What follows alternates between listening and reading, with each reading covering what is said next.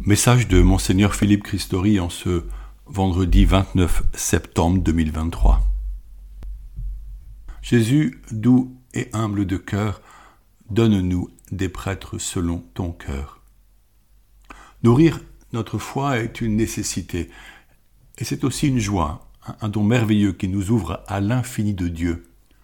Par sa venue à Marseille, le pape François nous a nourris par ses commentaires de la parole de Dieu, particulièrement avec la méditation de la visitation faite par la Vierge Marie à sa cousine Élisabeth.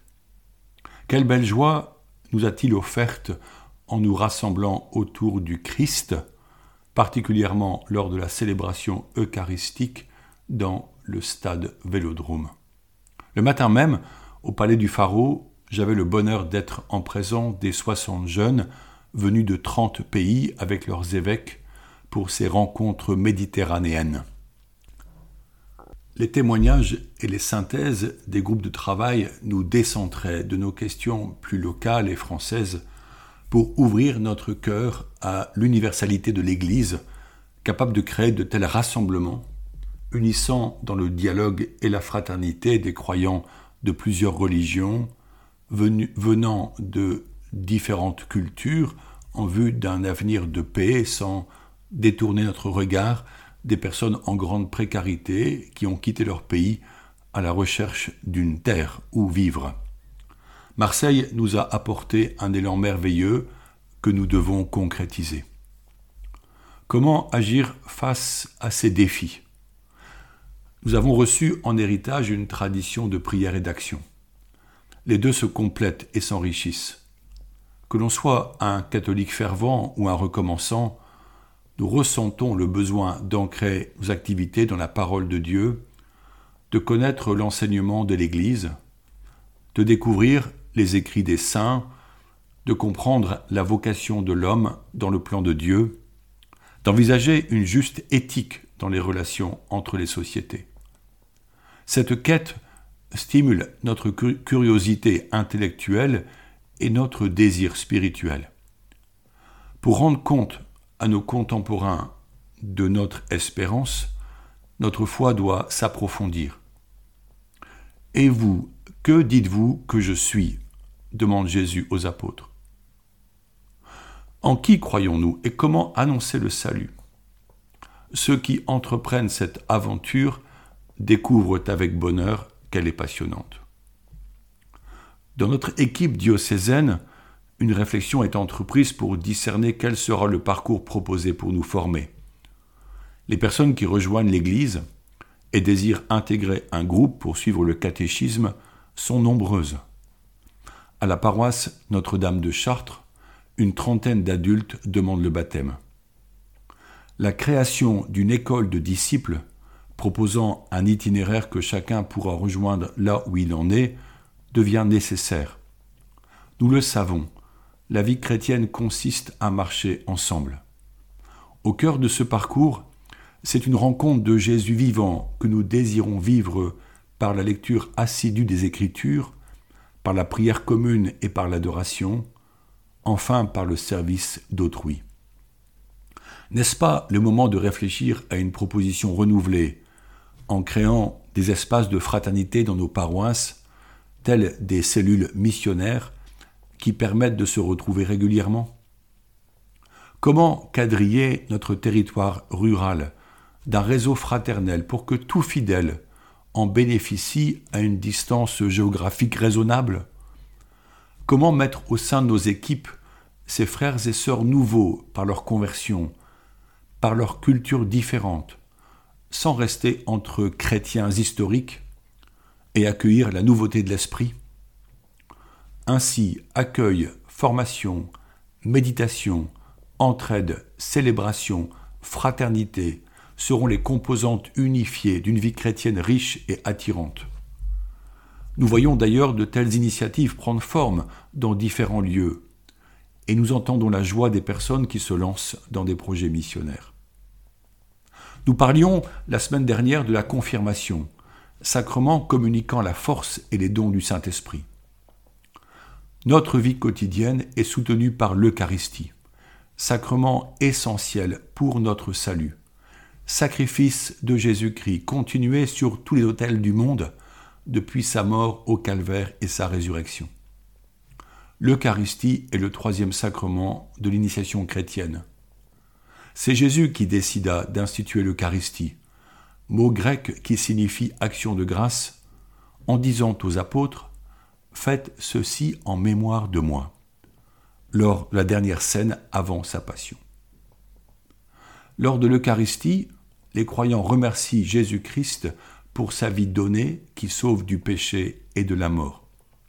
Aussi, nous louons et nous remercions Dieu qui a livré sa vie pour nous. Notre présence à la messe est un remerciement pour cette grâce reçue, pour la parole qui éclaire notre vie, pour la joie communautaire. Nous bénissons Dieu pour ses frères et sœurs, connus pour certains, inconnus pour d'autres, avec qui nous partageons ce moment. L'Eucharistie nous relie par un lien spirituel invisible pour former un même corps dont Jésus est la tête. Nous prions les uns pour les autres. Beaucoup vivent des épreuves, la souffrance, la maladie, le deuil. Lors de l'offertoire, le fidèle s'offre en sacrifice d'agréable odeur pour être transformé par l'Esprit, pour offrir sa vie qui appartient à Dieu. À cet instant, J'aime regarder l'assemblée et voir vos visages au-delà de la patène et du calice que j'élève, et je vous présente à Dieu le Père, connaissant certaines de vos souffrances, et je lui demande de vous considérer avec tout son amour. Je cite la parole Tu es béni, Seigneur, Dieu de l'univers. Dans ta bonté, tu nous donnes ce pain, fruit de la terre et du travail des hommes, il deviendra le pain de la vie, Seigneur notre Dieu. Nous sommes alors ces hommes et ces femmes qui présentons à Dieu tout le labeur accompli pour embellir le monde à la louange et à la gloire de Dieu. Nous attendons le pain du ciel, la communion eucharistique, notre nourriture en vue de la vie éternelle. Vient l'invitation faite à l'assemblée au début de l'offertoire. Priez, frères et sœurs, que mon sacrifice, qui est aussi le vôtre, soit agréable à Dieu le Père Tout-Puissant. Cela signifie que la prière de chacun est attendue et nécessaire afin que le sacrifice eucharistique soit reçu par Dieu. Il s'agit non seulement du sacrifice opéré par l'action sacramentelle de l'évêque ou du prêtre, mais aussi par l'action de tout le peuple en communion avec le célébrant, par sa prière et son offrande entière les fidèles répondent unanimement que le Seigneur reçoive de vos mains ce sacrifice à la louange et à la gloire de son nom, pour notre bien et celui de toute l'Église. J'aime chanter cette invitation et vous entendre répondre avec joie et détermination. Le sacrifice est toujours le même et unique sacrifice du Christ. Il continue à réaliser ce pourquoi Jésus l'a institué de manière réelle et efficace par les mains et les paroles du célébrant qui agit in persona Christi. Sans le ministère sacerdotal, point de sacrifice eucharistique. Voici une motivation urgente pour demander à Dieu le Père des ouvriers pour sa moisson, des hommes répondant généreusement à l'appel de donner leur vie pour être prêtres. Ce sacrifice de la messe est célébré dans le monde entier, sous de multiples rites élaborés au cours de l'histoire dans des cultures si diverses. Il permet que les fidèles communient au même corps de Jésus pour notre bien et celui de toute l'Église. La messe n'est pas d'abord l'espace d'une prière individuelle, car par sa nature, elle appelle le bien de toute l'Église. Elle crée une solidarité par l'offrande que nous présentons à Dieu le Père par le Fils dans l'Esprit. L'Eucharistie est le bien commun qui dispose chaque fidèle à entrer dans l'universalité de l'Église à qui Jésus a confié le salut des hommes. À Marseille, il fut merveilleux de ressentir l'émotion de l'Assemblée quand le pape François présidait l'Eucharistie. Dans ce stade où les joueurs et les spectateurs se retrouvent régulièrement, le Christ se donnait, la parole était proclamée, la joie était multiplier la paix était échangée. Jésus est présent au milieu de nous comme il l'a promis. L'ayant reçu en nous pour notre bien, portons-le maintenant là où nous vivons, là où nous travaillons, là où nous souffrons parfois. Soyons des passeurs qui communiquons sa parole et son précieux corps à ceux et celles qui sont isolés, tels Saint Tarcisius de Rome, ce jeune garçon qui osa emporter en pleine persécution le précieux, le précieux trésor eucharistique destiné aux malades. La vie s'est manifestée et nous l'annonçons afin que ceux qui recherchent la face de Dieu le rencontrent. Laissons-nous interpeller, demandons un désir profond d'être disciples missionnaires. Nous serons surpris par les occasions de rencontres et de témoignages que l'Esprit nous présentera. Osons vivre l'Eucharistie en comprenant que la volonté de Jésus est de nous envoyer en mission. Ite missa est, ce qui signifie allez, je vous envoie. Portez la bonne nouvelle. Afin que la Sainte Messe soit toujours largement accessible au plus grand nombre de fidèles, prions encore pour demander au Seigneur les prêtres pour l'Église qui est en Eure-et-Loire et au-delà de ce territoire.